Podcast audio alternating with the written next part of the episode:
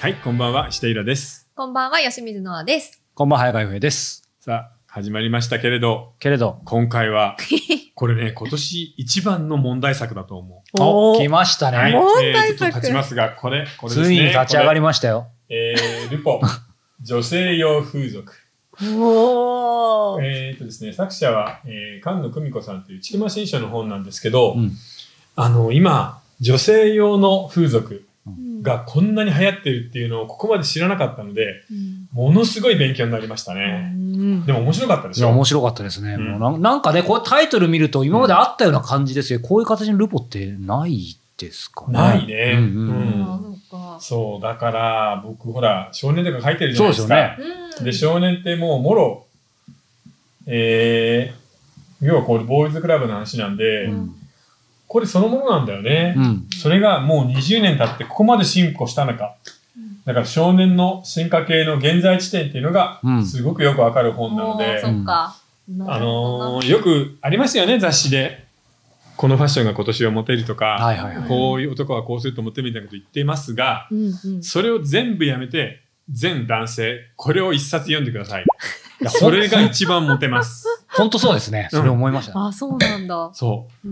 んあのー今、日本で生きている女性がいかに辛くて寂しくて男性とうまくいっていないか。で、その理由みたいなことも全部書いてあるので、これ読むのが一番手っ取り早いと思うな。なるほど。なんか、なんか、イラさんがもういきなり確信の部分言ってくださいましたけ？ど、なんか男性としては、うんなんて言うんでしょう。僕もここにメモがあって同じこと、男性マストの必読書って書いてますからね。うんいかに自分勝手に生きてきたか、性のことだけでなく、身につまされたって感想書いちゃってますよ。本気じゃん。もう本気大きいだから、ななんか、男性としてはちょっと、そう、ルポ女性風俗じゃないですよね、うんある意味。な、な、なんなんだろうな。だから共感力みたいなビジネス書を読むよりよっぽど学び多いですよね。そうだね。え、どうだったノアさん？私はもうね、あのーいや、共感する、もう、そうそうそうそうって共感するとともに、なんかでもちょっと世の男性を不憫に思ってしまう、そう、こともあった。なんか、やっぱ女性はさ、女女性ももちろんね、寂しいんですけど、男性もそこまで女性のね、あの、寂しさを受け止められるだけの心の余裕がないんだなっていう、ああ、それ感じる。そう、なんかそのうん切なさも同時に感じてしまって、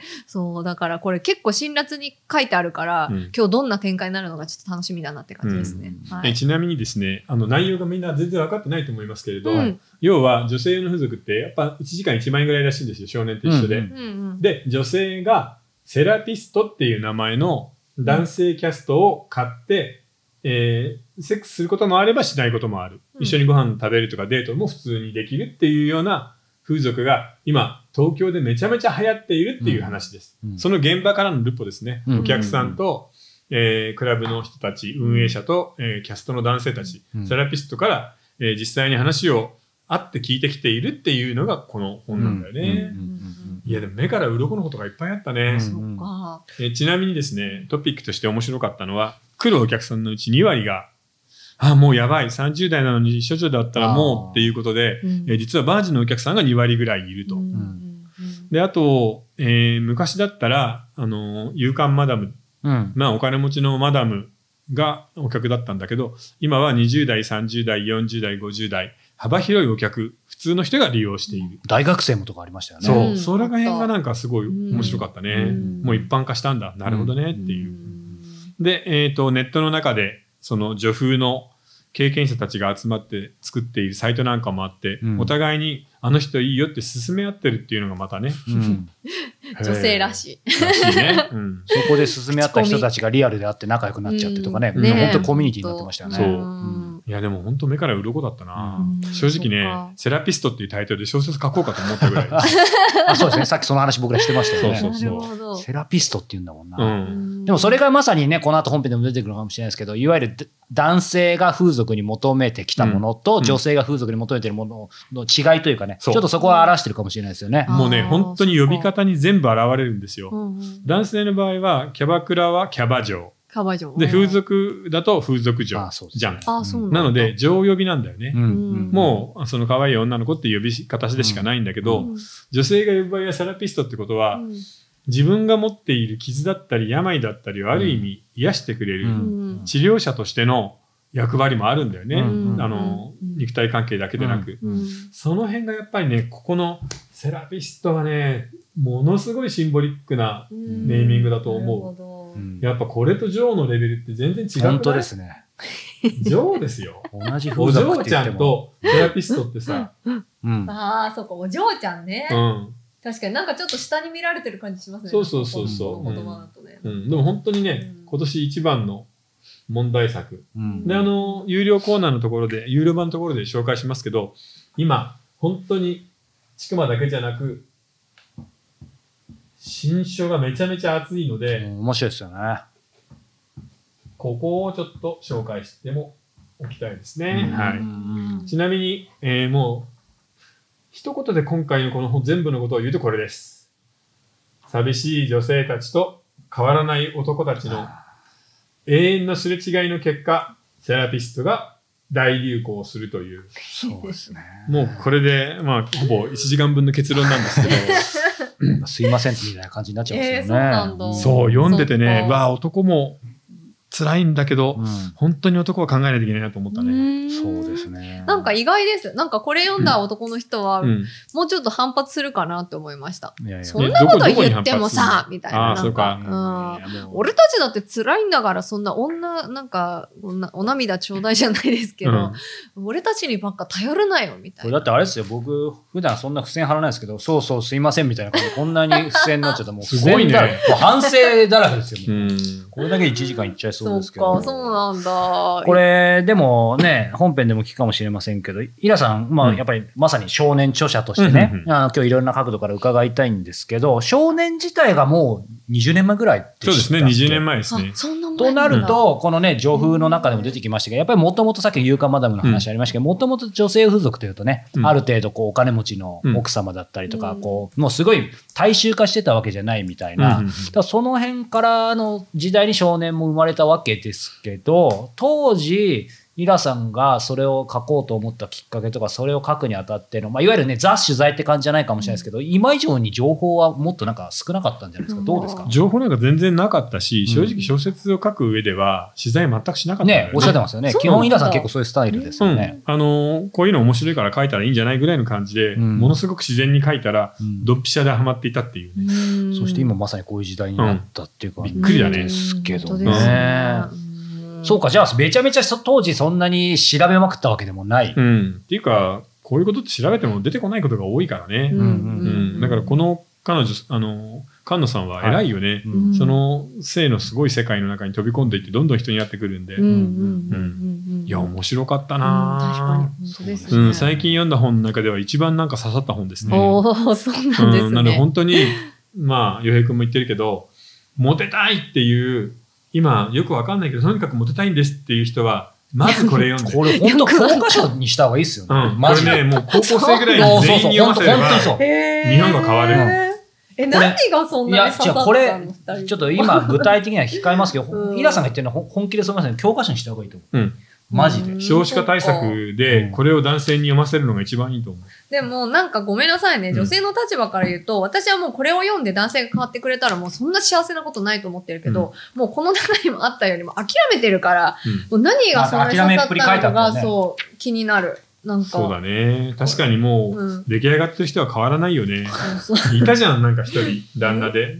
昭和の男ですから、自分が満足するだけで、あ基本的に女性には何もサービスはしません。っそうそうそうそていうそう旦那とのね、う。うん。寂しいエッチな話を嘆いている。いたでその人がね、あの、女風に行って男の人を買っているっていうさ。んっていうかもう本当に、あ、ちょっと待って、有料版で話そう。大丈夫引っ張ります？引っ張りましょう。はい、うまく、うまく引っ張っていただきました、本当面白かった。面白かったう面白いですね。ん。さあ、じゃあここでですね、えーご質問、お便り来てはい、ますかね。お便りじゃあはい先行きたいと思います。えー新ウルトラマンの回、とても興味深く拝見しました。興味深うんうん。えー僕はウルトラマンを見て育ったので、評価としてはイラさんと同じような印象を持ちました。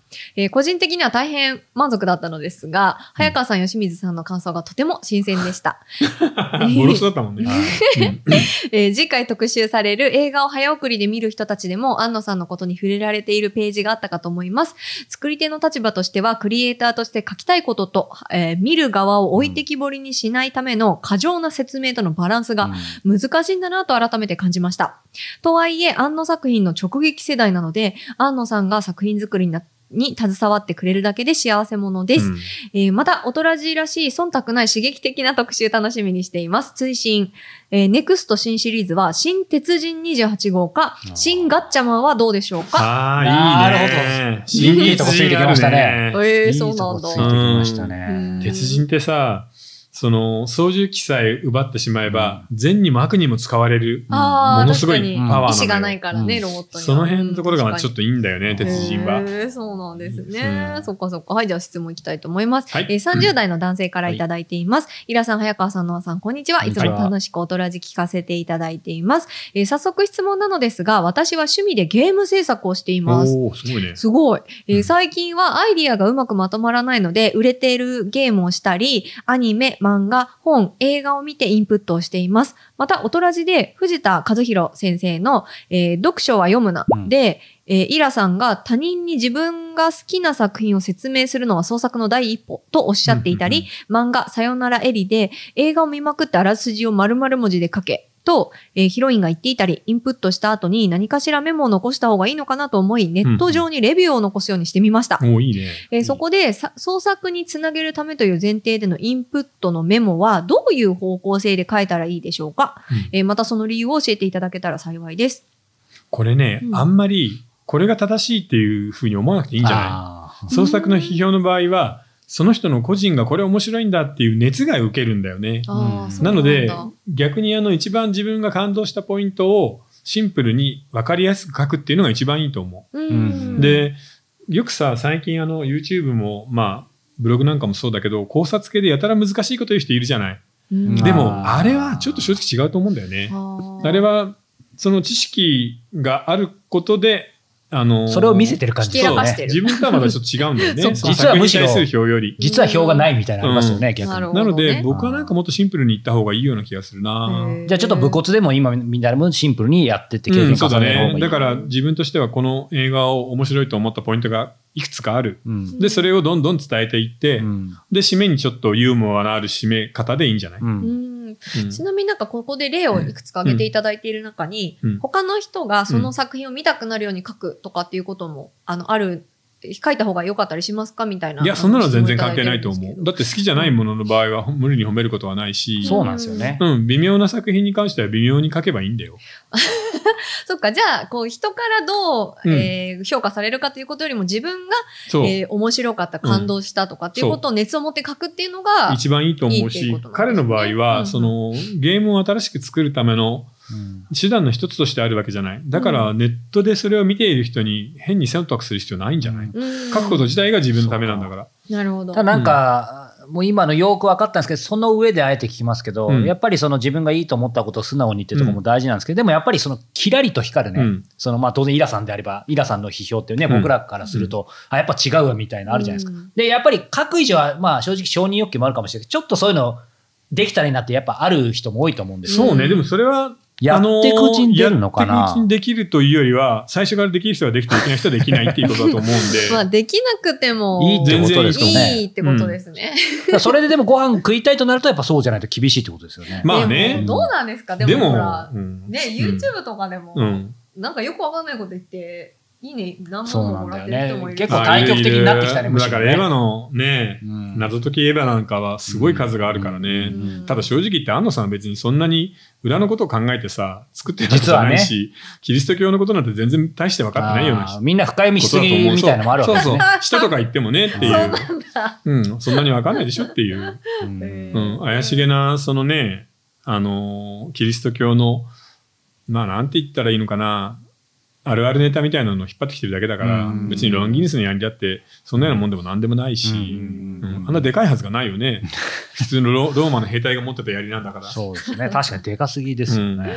なるほどうん。まあじゃあ自分の思う通りに書くっていうことで、はい。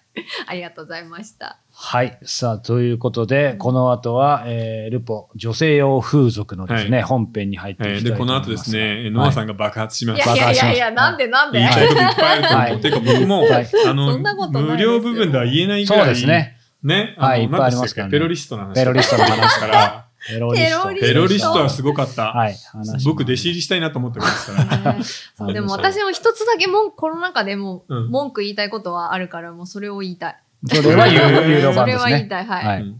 ということで、えー続きはですね、本編はご視聴方法4通りございます。